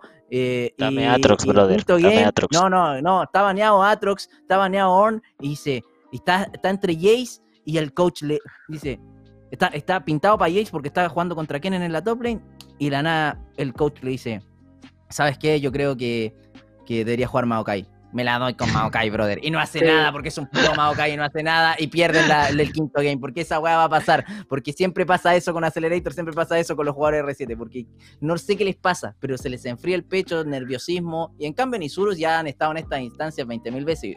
Y, Sí. y- y hay muchos jugadores que dicen que se van a retirar y no tienen mucho que perder tampoco. Entonces, al final es más o menos cómo, cómo la juegan acá. Veo 5 es muy, muy psicológico y hay que ver cómo, cómo se va reponiendo R7 si es que llega a perder el primer game. Veamos entonces, ¿qué nos dice, o sea, qué nos dice Totalmente. Mira, el 72% de los votos, 73 dice eh, a favor de Isuru y acá vamos en cerca del 81. Así que mira, vamos bien. La gente puede seguir votando, pero acá en la aplicación Sidekick ustedes pueden ir hacia la pestaña de prepartida y van a ver exactamente lo mismo que estamos viendo nosotros. El análisis estadístico completo de estas dos escuadras en su historial, obviamente en toda la LLA de este año 2020. Si podemos ver, eh, eh, apreté un perfil de un jugador, pero si podemos ver, acá está en primer lugar las formaciones que nosotros esperamos. Obviamente, esto- estos dos equipos no tienen muchos cambios. eh, por ende, nosotros esperamos que estos jugadores sean los que jueguen este fin de semana, obviamente. Y acá podremos encontrar en primer lugar cuáles son los campeones más seleccionados por estos jugadores. Es decir, tenemos a Giral con Renekton, tenemos a Giral con Maokai y con Bolívar, que lo ocupó en, tres ocasiones. Y obviamente tenemos Orn, Camille y Para el señor Ace. Y el resto obviamente ustedes podrán ir viendo. Pero vamos a realmente lo que nos convoca y acá nos vamos a, acá vamos a pelear. Aquí vamos a Acá discutir. vamos a... ¿Queréis Acá si tú tenéis que elegir, acá si tú tenéis que elegir, ¿con quién te quedáis? ¿Giral o Ace? Hagamos la votación al tiro antes de ver el número. A ver, yo, Yo me me, quedo yo con me Ace. quedo con Ace. Yo siempre me he quedado con Ace, me gusta su estilo de, eh, me- su estilo de juego. Eh, No, hace, hace para mí es increíble. Tú lo, tú lo puedes ver en- in-game, es tipo literal, es ver cómo le dan un matchup desfavorable y eh, igualmente lo gana. Eh, o, o- o lo saca even o saca ventaja en CS y es un top muy regular. Para mí, si yo tuviera que poner una pieza regular en mi equipo, pondría Accelerator. Capaz que no es un player que puede eh, llevarse todos los recursos y ganarte el juego solo, como no sé, sería un Budax, por ejemplo, que es un jugador mucho más eh, me- mecánico en ese sentido. Eh, pero sí, para mí, eh, creo que la palabra que define Accelerator es un jugador regular. Es un jugador que te cumple, es un jugador que te vas, eh, vas a estar seguro que al menos va a farmear, que, que no se va a comer un doble gank, que no va a te- mandarte un mal TP, que, eh, ¿se entiende? O sea, para mí es el, eh, el sinónimo de regularidad. Y por otro lado, Giral, Giral ha tenido muy malos games. Ha tenido malos Sí. games. Aún así, teniendo malos games, Giral ha tenido el mismo KDA más o menos, pensando que Accelerator en esta temporada. Cosa que aparentemente haría pensar de que Ace está jugando un poco más agresivo, que muere un poquito más y obviamente la gente lo va a poder ir a ver al perfil personal de Ace, porque aquí estamos en la comparativa. En, en- en la faceta de ataque, y si ustedes pueden ver ahí en la pantalla, Accelerator le gana en el 100% de las categorías a eh, Giral en la categoría de ataque. O sea, eh, vemos cómo él genera mucho más daño por minuto, que eh, del orden de 40, 45 puntos eh, por minuto más, que no deja de ser si tú vas a una partida de 30 minutos, significa que el tipo se puede haber soleado una o dos personas antes de que tú siquiera pegaste un básico. Eso quiere decir mucho con respecto a un top laner, porque usualmente son jugadores mucho más tácticos, que ocupan selecciones que tienen un poquito menos de impacto, pero si, si te querés ir a ver, ellos están ocupando Renekton y Atrox, o sea, son selecciones que están hechas para estompear, que están hechas para salir a jugar, a, a buscar a los carry, entonces que te genere mayor impacto significa que él con esa selección está generando mejores resultados porque son decisiones de ataque. Eh, denle nomás, inter- interrumpan Sí, todo lo que quieran. Sí, me- sí, yo me, yo me quiero, yo- yo me- No, yo dale me quiero nomás, quedar con algo, disculpe, yo me quiero quedar con algo en particular. No sé si eh, ustedes recuerdan lo que fue Giral en el split pasado, donde se le castigaba mucho por jugar Orn. Y bueno, casualmente, justo revisamos las estadísticas esta semana de Giral para, eh, para hacer un par de, de- contenidos en nuestras redes sociales. Y nos dimos cuenta de que Giral solo ha, usa- ha usado dos veces a Orn nomás en esta LLA y ha priorizado campeones como como Renekton, eh, como Bolívar también y como Mordekaiser en el carril superior. O sea, eh, también, Un poco después- forzado, pero, pero sí. no sé si forzado, pero siento que se vio el cambio eh, en el estilo de juego. Claramente yo creo que tiene que ver un poco con la crítica o, o- o- Sí, o la obvio, autocrítica que él haya tenido frente a su rendimiento del Igual con el target ban, o sea, si tú sabes que juegas contra Giral, banea a Lorn y te va a jugar el 50% del rendimiento, bueno, Es que es está free perfecto ban. que se haya adaptado a eso igual. Está perfecto que... eh, porque eh, llegó un momento que le, pusieron la estampa de Only Orn, Only Tanques, no funciona en otra cosa. Y tú con tus picks y en tu entrenamiento diario tienes que demostrar lo mismo y que ellos sigan pensando que tú eres un Only Orn. O sea, eso es, e- es un muy buen escenario para Giral. En verdad él podía jugar lo que sea porque todos esperaban que él piqueara tanques, entonces al final podían draftear mucho más fácil y se daban mucho mejores las condiciones. Igualmente, para pasar al siguiente jugador con la aplicación Sidekick, para mí gana Accelerator porque tiene Aikata. Por favor, vamos, va- vamos a la... ya, en el enfrentamiento de jungla, a ver, ¿quién prefieren ustedes? ¿Si el señor Odi o el señor José Odi? Igual son dos dos grandes junglas. Hay Sí, que yo- decir. a mí me gusta, me gusta mucho el, el estilo de juego que propone José Deodo, al menos en lo que he visto de este segundo eh, split, independiente de, de las últimas eh, actuaciones que ha tenido, un poco irregulares. eh, creo que regularmente ha tenido un desempeño muy bueno en juego temprano, por eso también tiene selecciones como Lee Sin, tiene selecciones como Trundle, eh, y tienes y en bueno ha jugado también Nidali pero y Graves eh, que son selecciones que apuntan a, a- buscar impacto en el juego temprano. Y creo que ese, ese estilo de juego en particular eh, le encaja muy bien a R7 sobre todo eh, lo vemos en, en el dúo jungla mid con Alonet. Creo que los dos sinergian muy bien. Y yo creo que también tiene que ver con, con lo que o sea, la experiencia que tienen previa jugando juntos cuando estuvieron en, en Furious Gaming. Y por otro lado, siento que Odi ha jugado, ha tenido un split increíble para ser su último, si es que es así. Eh, ha tenido jugadas importantes, ha tenido varios robos de varón que han significado que Isurus Gaming eh, obtenga y coseche partidas que, que estaban muy cerca de perderse. Pero siento que eh, tampoco es el Odi que nos maravillaba en el pasado. Siento que un split Ahora, en, regular de ahora en playoff, ahora, perdón, en, en el Pentágono, en, en esas últimas fechas que jugó, se vio como la experiencia está entrando en juego. Eh, eso es juego tranquilo, juego calmado, juego de vamos pasito a pasito, que la rompemos a tal minuto de juego y acá estoy yo para romperla. Eso no lo había visto de Odi en toda la temporada y obviamente se ve demostrado con las selecciones también que está teniendo, o sea, selecciones que aportan muchísimo al equipo como el set, que la verdad ya no mucha gente lo está jugando, pero él lo está jugando de una manera increíble. Entonces aparte eh, te genera eso, eh, ese quiebre en la partida, que te pone selecciones... Veo 5, veo 5, Odi, Veo cinco. quizás su último veo 5. Eh, Ujú. motivación, yo me imagino al mental ahí, tipo, antes de jugar, tipo, así, diciendo, este puede ser mi último juego, voy a dar todo, voy a dar el mejor, la mejor versión de hoy para que la gente me recuerde con este nivel, ¿se entiende? Eh, al menos esa es la mentalidad que yo creo que debería entrar, o sea, si entra con una, Mm. "Oh, me va a retirar, eso no creo, yo creo que va a ir a la Shark Mentality, ellos, eh, Sí. Tiburoncín, Ujaja, Isurus, eh, Shark Mentality, entonces en verdad yo creo que va a ir con esa mentalidad y yo creo que eh, va a estar muy peleada la jungla, José Odo va a tener Acá yo veo un puro point. problema. Yo veo un puro problema. Odi sirve para ambas versiones. Apoyar el equipo como para ocupar junglas de early game y sacar ventaja. Mm. Hoy por hoy nosotros hemos visto que José está teniendo, se, se me está viendo el señor de la, el señor de la, de la llamada, se me está, saluda, aproveche a saludar. Crack. saludos, dale. Hola, Gabriel, bueno voy a, vamos a tener que poner de vuelta la llamada porque se- ¿Me puedes explicar cortó, qué estás haciendo con el Está bueno teléfono? porque tenemos a nuestro productor aquí Quería vivo. salir, quería salir. Sí, me sacó- me sacó de la llamada para aparecer. Mandamos un Nosotros besito. Gaby, un besito a la cámara, por favor. Señor Gabriel Hernán se metió en la transmisión a la cual le Es que mandamos no- un no- gran no puedo abrazo a elegir. nuestro querido productor, pero ahora ya estamos de Ahora sí, ahora vuelta sí, ahora sí. eh, con la aplicación. Bueno, destacar que para mi gusto el riesgo está en que R7 no pueda ganar el early game.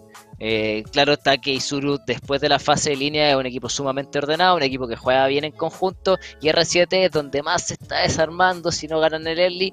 Ay, les pasan las cosas que les pasó con UCH. Espero que no, porque así tenemos eh, cinco juegos el fin de semana que van a estar muy entretenidos, porque son grandes jugadores, pero va a estar complicado si R7 no gana el early game y Odi se empieza a subir donde, donde lo hemos visto en la última fecha. Pero vamos al enfrentamiento de Mid. Señor, hagan sus votaciones. Y el chat también puede participar, obviamente. ¿Quién prefiere, Sella o Alonet? Mira, yo, yo puedo entrar más, o sea, no sé si las estadísticas me respaldarán, pero yo siento que Seiya eh, siempre ha sido un jugador que es más de farmear la línea, de jugar magos control. Y en cambio, Alone en Brasil eh, agarró otra, otra forma de jugar. Una forma de jugar que es más eh, de ir y romear, jugar Twisted Fate, incluso se lo estuvieron baneando, ir y jugar estos champions para apoyar al equipo, para ir y diviar top, para ir y diviar bot. En cambio, ella es más de quedarse ahí. Recordemos, recordemos sus dives en el mundial cuando romeó con, con Rice, creo, con Carmen, no recuerdo uno de los dos champions que estaban ahí involucrados y falló todo y se fue. En verdad, no está acostumbrado a romear tanto y ir a apoyar al equipo como si está. En verdad, Sella es un jugador que es más flexible en todos los, en todos los estilos de juego. Eh, porque ha pasado todas las metas posibles en el juego, ha jugado dos roles, todo, entonces puede. En cambio, Alone es como más de ir a ayudar al equipo directamente, no es tanto. Es, capaz de perder dos waves para ir a pegar un buen dive abajo y darle los recursos a su equipo. Creo que Sella no es capaz de hacer esos sacrificios. Pero acá hay un dilema estadístico importante. O sea, Seiya en el último meta se le ha visto que ha jugado Twisted Fate, distintos campeones que sí son, obviamente, para ayudar al equipo como Galio, etcétera, que son más de control, como tú le decís, y no tan selecciones ofensivas como Aloner, que tiene Syndra, Siri y Zoe. O sea, ¿qué más ofensivo que esos campeones? Ya Zoe te destroza, así que si se la dejáis abierta, probablemente la seleccione y, haga bastante daño. Pero en el global, y si quería ir a ver métrica, en el global, en daño, están prácticamente parejos en daño por minuto. Pero me llama la atención algo particular. Alonet lo caracteriza bastante, entre comillas, de que su juego ayuda a las otras líneas. Pero tiene menos participación en asesinatos que Seiya. Y Seiya, que es un jugador más estático, que farmea más la línea, como decís tú, la empuja, retrocede, etcétera, etcétera. Vemos cómo tiene casi 7% menos de participación en asesinatos que el equipo. Obviamente parece que ese Romeo Alonet no está sacando los beneficios que podría estar sacando. No sé qué opina José. mira, yo creo que es un tema de presión igual, ¿eh? Ah, verdad. pero ojo que yo creo que tiene que ver con selecciones también. Ojo que Seiya ha preferido selecciones como Galio, como Twisted Fate versus también eh, lo que dijo Pablo acerca de Alon, que ha preferido la Zoe y Syndra. Son, o sea, son dos tipos de campeones totalmente diferentes. Yo creo que Seiya también eh, ha preferido darle este enfoque de un mid laner con utilidad o con impacto en las peleas en equipo versus Alonet, que quizás tiene una actitud de trabajo en equipo, pero que no elige campeones que fortalezcan aún más eso. Siento que Seiya eh, ha preferido, al menos por este split, ese tipo de selecciones. Y yo creo que tiene que ver también algo con, el meta también. Si uno juega más a estilo coreano de no morir y no en cambio de R7 es más quilombo, quilombo, quilombo, Shadow intentando hacer una play. ¿Se entiende? Entonces al final es como de jugar Bardo, jugar Trash, jugar este eh, Lux y jugar esta clase de champion que se pueden hacer cosas.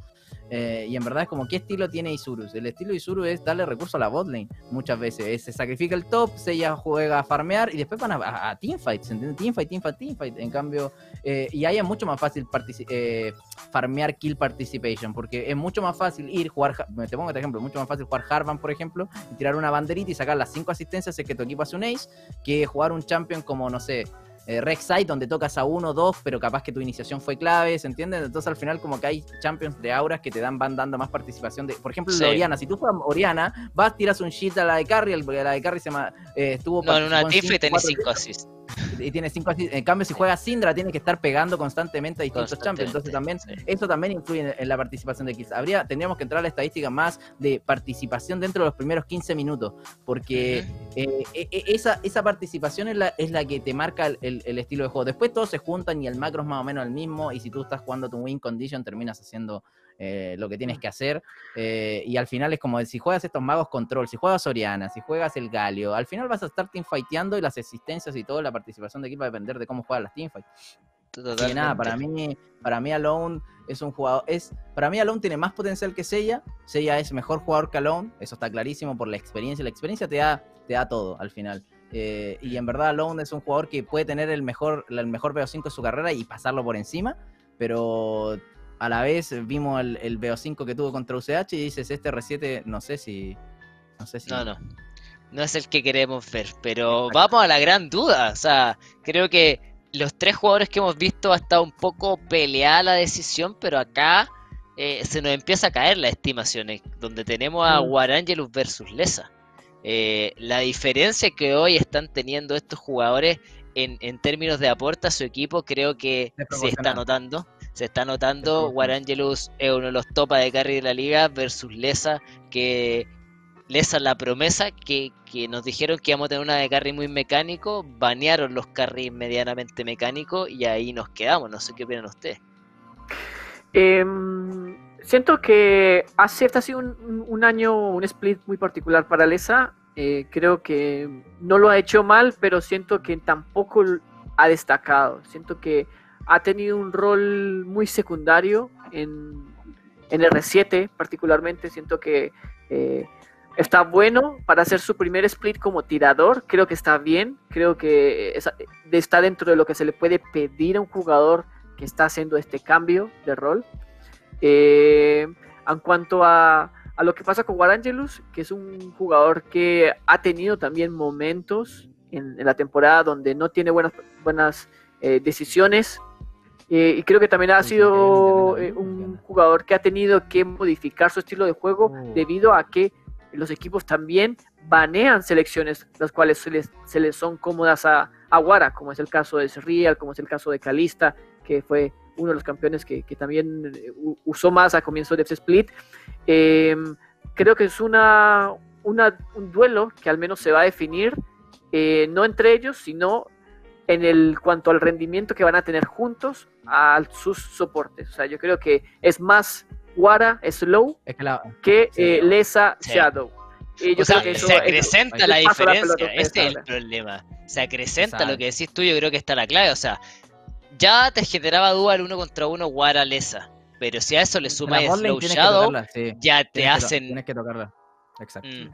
La no, verdad es- que el, es- el hoyo se hace más grande PR7D en esa es que lo que afecta el soporte a la, a la, a la botlane es desproporcionado. La gente como que tiende a, a, a subestimar eh, el, el rol de soporte porque es como, uy, este, este soporte fue, tiró el trinket rojo, limpió toda la visión, puso el penguin acá preciso, Romeo en el momento preciso, eh, tiró el ulti de Bardo para evitar el heraldo, ok, jugó muy bien, pero no se mande esos pentas que todos ven, ¿se entiende? Pero al final, en la línea, el que, el que, el que setea toda la jugada para el jungla, para la de carry, a menos que estén jugando Ash o algo así, en verdad es el soporte. En verdad el soporte es el que controla la visión, el que te pone el guard detrás para el TP del top. Al final es como, tiene una función muy importante. Yo siento que Shadow es un jugador eh, mecánicamente muy bueno, pero lo, lo que tiene es que no es un jugador guía, ¿se entiende? Eh, y yo creo que la botlane tiene que ser una mix, un, un mix de eso. Es como, uno tiene que ser el guía, por ejemplo, Slow es el guía, o Wara en, en- en el late game, y al principio capaz que Slow es el que, el que elige los trades y todo. Entonces, esa, esa- yo creo que la sinergia de Wara Slow es superior al- a la Lesa Shadow, y además Totalmente. eh, Lesa, al no haber pasado años de, de, de AD carry, años de,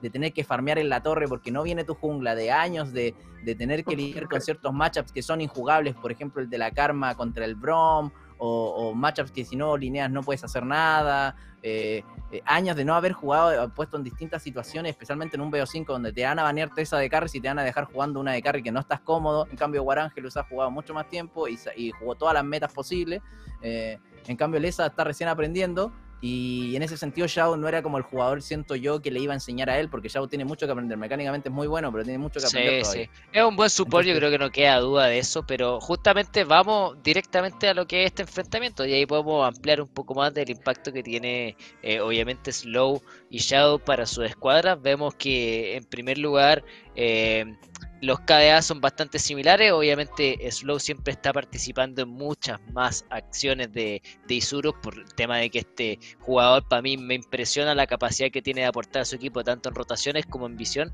Es un jugador que entrega muchísima información, es un jugador que eh, entrega el tempo de la línea directamente para jugar con el resto de sus compañeros, no solamente su AD carry, sino también su jungla y su mid laner, donde él, él está en constante comunicación para decir, puedo ir para allá, el tipo se vino Mm. para acá, vamos a buscarlo, es un movimiento constante que tiene este support que la verdad se empieza a comer el mapa. No sé qué piensan ustedes de eso. Sí, creo que el- el- esa habilidad que tiene de playmaking de 10, ya llevándolo al fútbol que tiene Slow, creo que lo hace eh, ser un soporte aún más, eh, o sea, su impacto se ve aún mayor siempre que toma buenas decisiones, porque lo hemos visto eh, como cuando juega Trace o cuando juega Blitzcrank, siempre está ahí con un buen hook, con una buena Q que termina agarrando muy mal posicionado al equipo. eh, y eso marca, al menos en la escena competitiva, puede marcar una, un triunfo muy importante para un equipo. Y Tal y sabes la- como y tú- lo- lo acabas de lo que decir, hace marca triunfos, triunfos, y, Sí. y Shadow no ha ganado nunca, ha llegado solo a finales y, y- y- y no ha jugado bien en las finales en momentos de críticos. En cambio, Slow creo que es el jugador más ganador de la historia que tenemos en Latinoamérica. eh, Sí. Sur, al menos. Digo, ganó Sí, dos veces la. LLA y ganó CLS tres veces, creo. Entonces, al final, es- Slow es. Capaz que su imagen o su. O cómo lo venden, en verdad, o, cómo él se muestra, no es como el jugador picante. Pero para mí, o sea, literalmente, si tú comparas New y Slow, Slow está por encima en términos de resultados, en términos de muchas cosas, pero el New en términos de imagen es mucho más potente, ¿entiendes? Sí. Eh, Pero eso no le quita méritos a Slow. Slow es No, pedazo de jugador. Pedazo de Sí, jugador y es mucho mejor que increíble. Shadow y potencia más a Guara y Shadow eh, le, cuesta- le está costando potenciar a Olesa que está recién aprendiendo el rol. Entonces, Sí. en ese sentido, como que las líneas van a estar complicadas y ahí el enfrentamiento del jungla es el que va a determinar muchas cosas. Entonces, si Odi no Obvio. está en sus días y, es- y, y José de Odo se lo pasan por encima, ahí, ahí, ahí vamos a ver qué es lo, el- qué es lo que pasa, verdad. Y el José dijo algo muy cierto, o sea, dejarle de repente selecciones que son playmaker a, a- a Slow está siendo risky, risky, risky. O sea, nosotros lo hemos visto en la liga, eh, al menos en esta, que targetean algunos, targetean algunos bans a los support.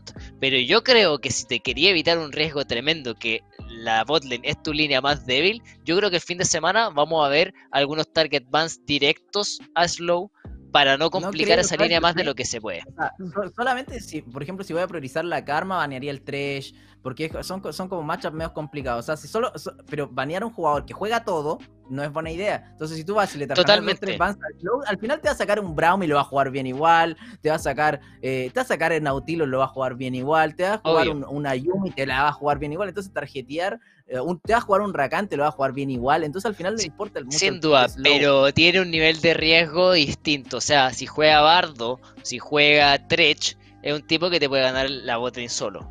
Sí, Da sí, lo obvio. mismo si Guara deja de farmear o no, te la gana solo literalmente. Especialmente Entonces, con Thresh más que con, con Bardo, porque con Thresh te puedes meter tipo a...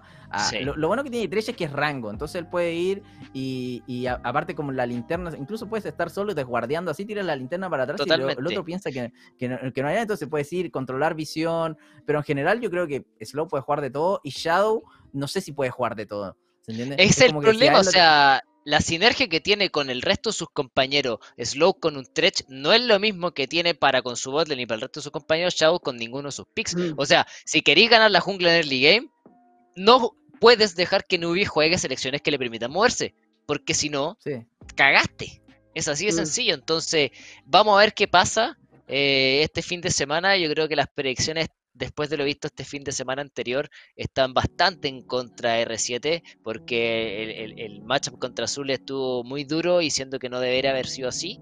Pero vamos a depender, en la cancha se los gallos, como se dicen. Vamos a ver qué pasa este fin de semana. Puede pasar cualquier cosa. Obviamente, la Mejor balanza está cargada del lado de Isurus. los problemas contra UCH que le hayan pasado. Totalmente, contra no te lo va a perdonar jamás. No te lo va a perdonar Sí. jamás y todos lo sabemos. Pero si ustedes quieren ser parte de esa votación, aparte de descargar la aplicación de Sidekick y poder participar en la elección del MVP, poder decirnos quién creen que va a ganar, ustedes tienen también el piquem de la LLA, que es piquem.barrax.gg, que la- ahí sí José me puede ayudar para poder pasarlo en la URL en el chat, donde el mismo Riot Games, su querido Riot Games, va a estar regalando skins a las personas que le acierten la mayor cantidad de puntos en este piquem, así que no se pierdan nada, van a ganar una skin para ustedes y para todos sus amigos, así que no se lo pierdan de verdad, no cuesta nada, un par de clics y ya están participando. Así que, señor de la pauta, por favor, el programa es todo suyo en este instante. Bueno, ah, nada, agradecer a, a toda la audiencia que estuvo presente, nuevamente a Matías, a White Lotus por haber estado con nosotros. Eh, espero que hayan tenido una- un lindo programa junto a nosotros. Les vamos, obviamente, nos quedan dos capítulos eh, de esta temporada. Vamos Mírenlo, te está robando pantalla. A... Hola Gaby, Mírenlo. mándale un besito. Mándale un besito, un besito ahí. A ver, ahí está. ahí está nuestro director. Nuestro querido chicos, también- productor, sí. director productor, agradecido también a Gaby, a Pablo y a, y a Jaime por su tiempo. Eh, volviendo al tema, eh, recordarle a la gente que puede votar en Psychic a través de la, eh, de la aplicación, votar quién va a ser el jugador de la serie. Nosotros nos quedan dos programas y obviamente vamos a, a analizar lo que, va, lo que va a suceder este fin de semana y vamos a hacer el cierre de la segunda temporada de LAF haciendo el fin de la LLA. Así que están todos invitados. Miércoles, 7 de la tarde hora Chile, 18 horas México, 10, eh, 20 horas hora Argentina. Todos bienvenidos, así que nos vemos en un, en un siguiente programa. De mi parte, muchas gracias. Jaime, por favor, los honores.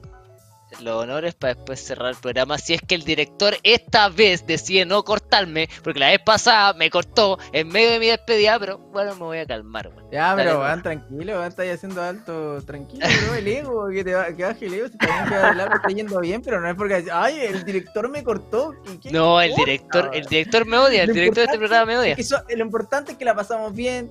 Lo importante es que tuvimos Guayloto, nos tiró un par de primicias como que está Free Agent después de noviembre y no sabemos qué va a pasar. O sea, esas cosas no lo hubiéramos sabido si que no hubiéramos estado acá en The Lab. po. La gente se enteró acá primero y, y probablemente si no vieron The Lab no lo van a, no, no, se, no se van a enterar hasta que alguien diga, uy, Guayloto va a estar Free Agent. Entonces, mire, esta- estos programas no se los pierdan porque se, se, se enteran de esas pequeñas cositas como que la pasó mal en Brasil, como que va a estar Free Agent en noviembre y como que a, a- a Pablito no lo ponen, a- eh, lo cortan, le cortan su, su despedida la, el- el- la producción. Entonces, así que nada. Yo feliz de participar como siempre, la pasé muy bien. Eh, recuerden que el próximo de Lab va a ser edición final, LLA fuerte y vamos a hacer las Pre-final predicciones. fuerte.